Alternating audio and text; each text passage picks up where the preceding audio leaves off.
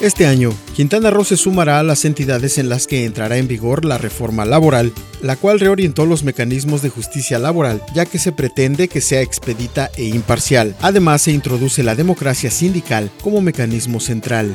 Más de 5.000 trabajadores de la salud no han recibido la primera dosis de la vacuna contra el COVID-19, reconoció la titular de este sector, Alejandra Aguirre Crespo, quien pidió paciencia a los colaboradores. Toda la información completa a través del portal www.lucesdelsiglo.com.